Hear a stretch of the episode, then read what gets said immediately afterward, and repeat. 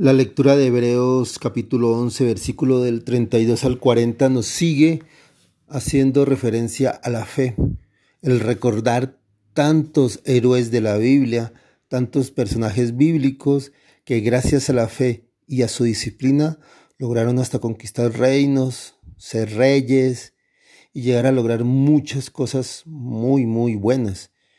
Ese ejercicio es el que nosotros tenemos que hacer hoy en día, recordando qué ha hecho el Señor en nuestras vidas, recordando esos milagros, sobre todo cuando no tenemos fe o cuando se nos está perdiendo la fe.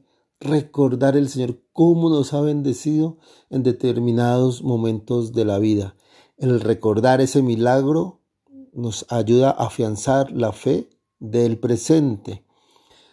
En el Evangelio, según San Marcos capítulo 5 del 1 a 20, observamos el poder del Señor contra el mal, contra Satanás, pero también contra el mal que hay en el mismo ser humano. En ese momento el Señor sanó a una persona que estaba muy poseída, tenía una legión de, demonios, ¿sí? Pero la gente no entendió, no entendió ese poder extraño, entre comillas, del, del Señor y lo echó del pueblo. Así sucede hoy en día.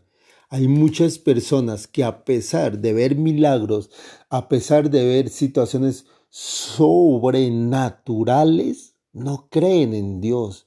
Reciben la bendición de Dios, pero no creen en Dios.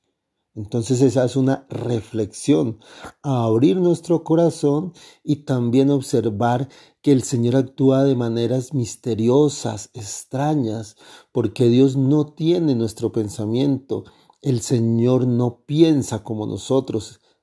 El mismo Señor Jesús lo dice, tus pensamientos no son mis pensamientos.